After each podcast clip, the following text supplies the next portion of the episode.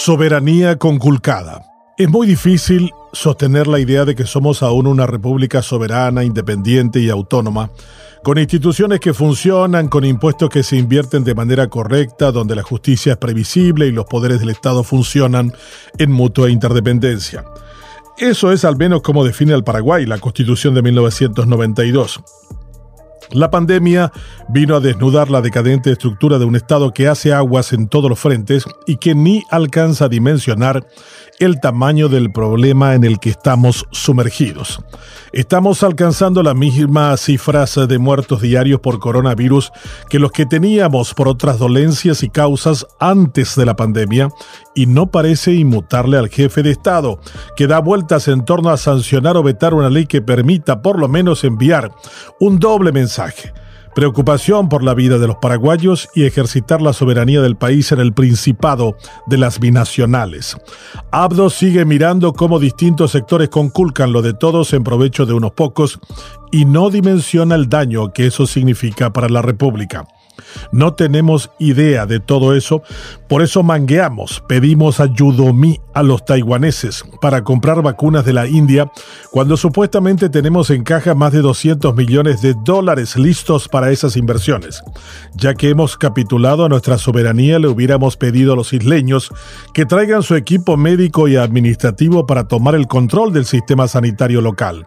Ellos son los mejores a nivel mundial, ya que con 22 millones de habitantes solo tienen 11 muertos. Sí, leyó bien, y eso sin confinamiento. Aquí vamos camino a los 10.000 muertos según Sequera, a quien no le inmuta para nada contarnos lo mal que nos va a todos.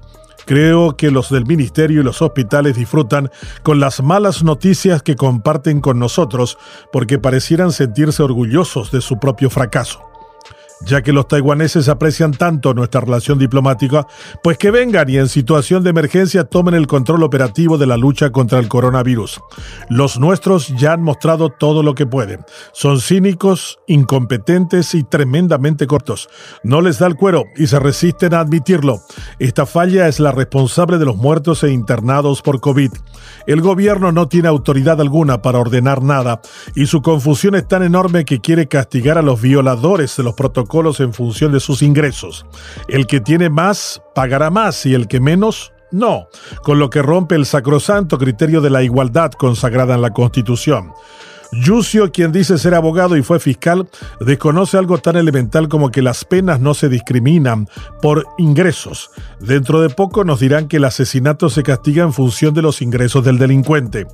Todo es confusión en un gobierno que no da pie en bola y en donde sus propios seguidores y correligionarios han comenzado a abandonarlo en votaciones claves del Congreso. Soberanía requiere capacidad y orgullo de ser parte de una nación con historia y tradición. Si un gobierno no puede cargar sus responsabilidades presentes y menos ser digno de un pasado complejo y difícil, debe dar un paso al costado y pedir que otro lo sustituya para que vuelva a rescatar la soberanía perdida por causa de una gestión criminalmente incompetente. Hagamos antes de que la acumulación de cadáveres nos recuerde el genocidio de 1870.